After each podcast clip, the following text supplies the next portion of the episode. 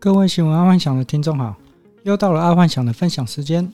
今天我们来看第一则财经新闻：恒大风暴，全球股市大震荡，台股重挫四百点。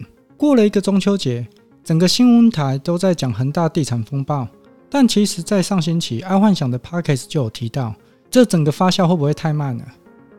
但其实恒大到最后应该会安全下庄的，毕竟在华人圈里面。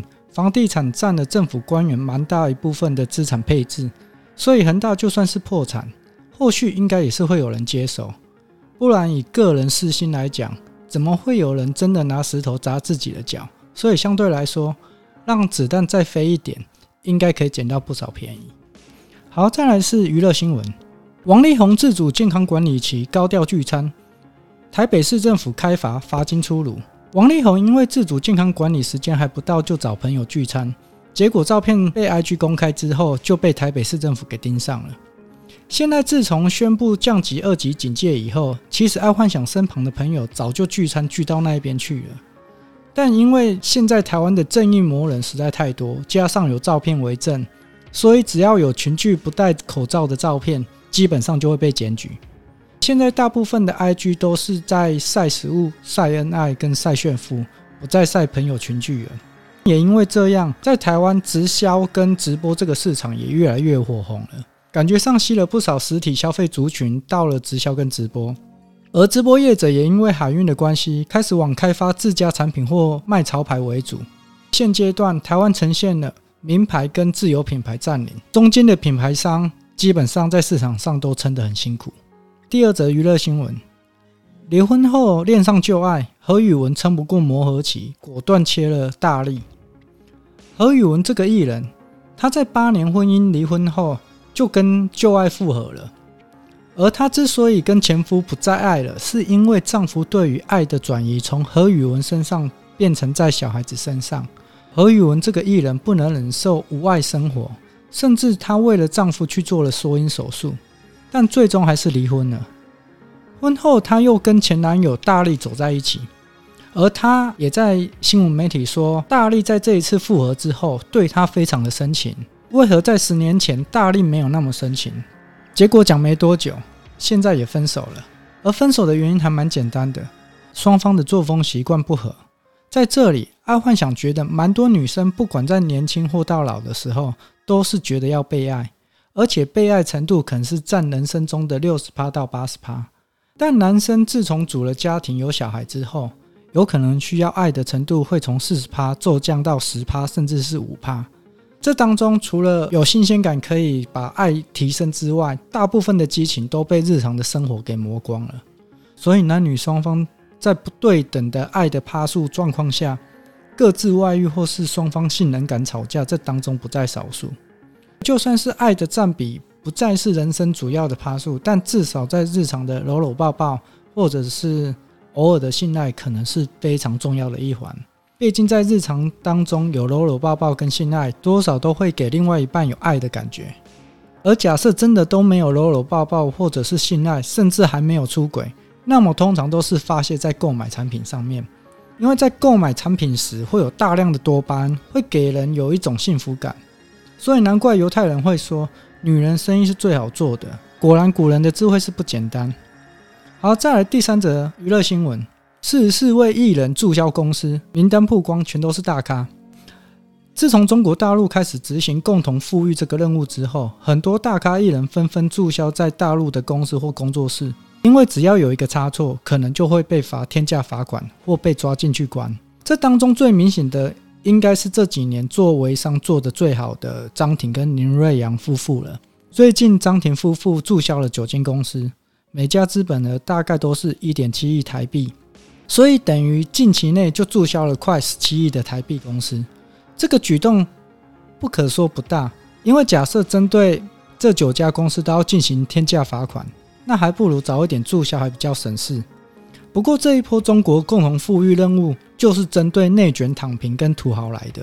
以张庭跟林瑞阳为例，在一九九八年林瑞阳婚外情张庭之后，他们就知道他们在台湾没有他们的市场，所以他们就到中国发展事业。而短短十几年，身家已经达到一千五百多亿，这个对于在共产主义之下的平民百姓来说，这实在是非常讽刺的。所以，中国政府需要针对这些做一些动作，去安抚人心的手段不可。看来，在未来，中国这几年所推崇的高大上，会渐渐变成跟台湾、跟日本一样，变成走小而美，或者是走个性化产品。再来是生活新闻：全台最正，清大学生会长致辞被屌爆。校友皆选举黑暗内幕，号称全台最正的清大学生会会长，最近他在 D 卡引起一阵骚动，最主要是他的言语太过于劲爆了。在这段致辞当中，他说他是全台最正的学生会会长，他让清大的颜值提升不少。然后在英文学测，他又是掷骰子作答的。他在大学期间沉迷社团、夜唱跟桌游，导致他被恶意延毕到大六。在他致辞完毕之后，一堆校友就爆内幕了，说他根本就不算是清大的，只是因为在二零一六年清大合并竹大之后，他就从学电转成顶大，然后学生会长就他一个人选举，而且反对票还高于赞成票。另外，他为了玩还延毕了两年等等之类。但爱幻想深深觉得这位学生会长应该是个人才，至少是个当业务的人才。之后有空，爱幻想会开一个如何判别当业务人才的 podcast。今天先聚焦在这则新闻。这位清大学生会会长之所以会被清大学生给踏伐，是因为他除了是在校生，然后做了那么多荒唐的事之后，并没有对清大同学或者是清大有任何的建树还是帮助。如果他今天是以成功人士回到清大演讲，他讲他以前如何在清大怎样怎样怎样，相信不会有人有意见。就好像王永庆一样啊，他曾经当过山老鼠，但是今天他回馈给社会的早就远远大于他当山老鼠的事情。那么，当王永庆在回溯他年轻时候，他曾经当了山老鼠，并不会引起社会大众的反感，毕竟谁没有过去啊？但假设王永庆在当山老鼠的时候，还到处跟人家说他当山老鼠是怎么样的赚钱，怎样怎样的，肯定会引起社会的不满。所以，这位清大学生会会长。可能经过这一次事件，或许可以让他在人生的往后可以再更上一层楼。毕竟要当业务跟老板，有两个要点：第一就是不要脸，第二就是胆子大。然后这两点他都有符合，所以他应该是一个蛮厉害的业务人才。在出社会之后，好，再来是健康新闻：美国宣布日本福岛等十四县市食品进口。美国最近宣布可以让日本福岛县市产品可以进口美国。这也就代表之后台湾可能会受到日本更大的压力，因为日本政府应该会用美国都已经接受，为何台湾不接受这个理由相逼，所以台湾进口福岛食物的时间点应该会落在明年初，而且明年底就要选举了。如果明年初没有完成的话，就要等到县市长选举之后才有可能再谈日本福岛食物进口了。好，再来是科技新闻。iOS 十五的 Apple Wallet 钱包将加入疫苗接种卡资源。苹果真的很接地气。这几年，苹果的 iOS 创新程度一直都被安卓阵营的人大酸特酸。因为自从贾博士离开之后，iOS 升级永远跟不上安卓阵营。但 iOS 永远是最符合接地气的代表。虽然不是最新应用，但一定是最佳应用。毕竟最新不代表是最好嘛。更何况贾博士走后。苹果只要稳坐第二把交椅就好，也就是说，当市场要什么，再给什么就好。不然，当创新者不是大好就是大坏。那对苹果来说，只要够接地气，至少可以稳居第二。更何况，苹果生态链已经完成，要跳系统真的有它的困难。如果苹果又推出居家智慧系统，还是苹果汽车，肯定就更难跳脱苹果生态链了。然后再来第二则科技新闻：柯 P 酸五倍券系统，熊好券系统也宕机。台湾政府今天推出五倍券系统，结果从早宕机到晚，这个机房被塞爆的问题已经不是一次两次了。到底政府要多无感才能正视一下频宽的问题？但好笑的是，柯批市长早上嘲笑政府五倍券系统，结果台北市政府自己的熊好券系统也宕机了。这真正是孤丘比伯伯的代表作。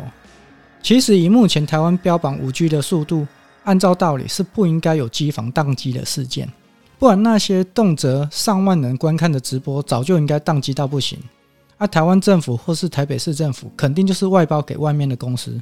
那些公司可能随便找一个小机房，大概就是这样才会造成每次政府网页都会造成大宕机。这个其实只要政府有约定外包厂商，他们那些外包厂商一定要有十万人平宽正负的十趴，不然就会有罚款。那些外包厂商自然就不会去找那种小伺服器了。可是如果政府真的这样做的话，这样他们就没有油水可以捞了。毕竟云端伺服器是很贵的啦。安幻想就跟各位分享到这，然后记得帮安幻想按赞加分享哦。晚安，拜拜。